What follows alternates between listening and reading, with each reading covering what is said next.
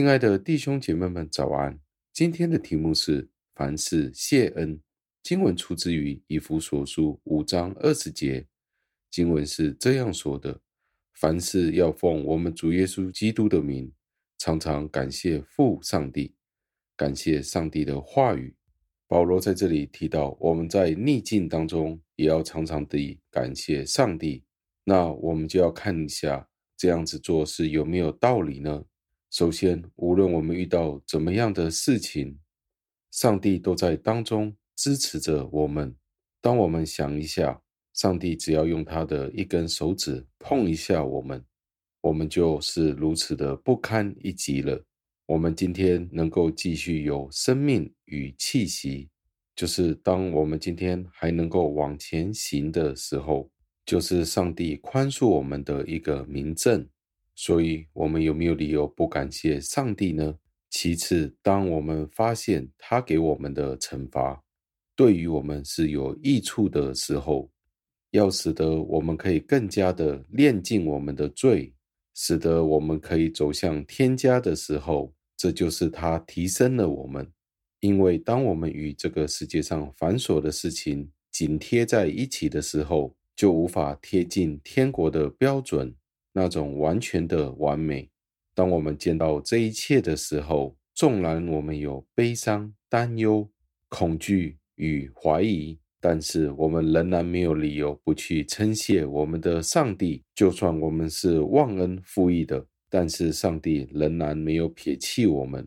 更重要的是，我们要更仔细的注意保罗在这里告诉我们的事情，就是我们要时常的感谢上帝。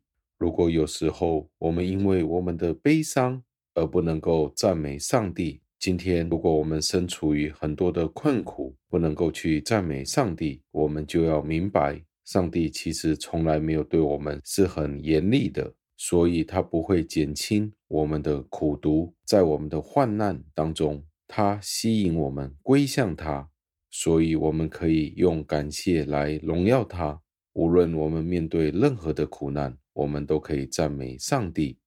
我们必须为了我们的罪而受苦，然而上帝却是借着主耶稣基督，使得我们可以转向他，向他寻求恩典。奉主耶稣基督的名，我们可以感谢父上帝。最后，让我们默想，对所有的事情，我们要感恩。对信徒们来说，这是一个非常大的征战，因为只有上帝才能够赐下这些伟大的恩典。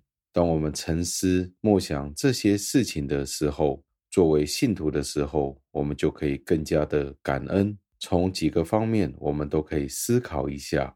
第一，就是我们身上面所发生的任何事情，都是出自于上帝的手。第二，我们的天赋是不会犯错的。第三，就是当我们是上帝的孩子们的时候，我们知道在罗马书八章二十八节有说到。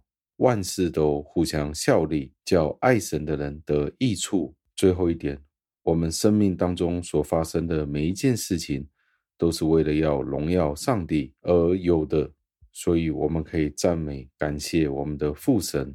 让我们一起祷告，亲爱的天父，我们赞美、感谢您，为了我们今天身处于不同的环境，都可以赞美，也可以感谢您这个教导。是何等的宝贵！虽然我们有些弟兄姐妹们是在经济的困难当中、劳苦愁烦当中，又或者是在家庭破裂的当中，但是求您帮助我们，使得我们知道当中有您自己的美意，使得我们可以感谢赞美您。听我们的祷告，是奉我救主耶稣基督得胜的尊名求的，阿门。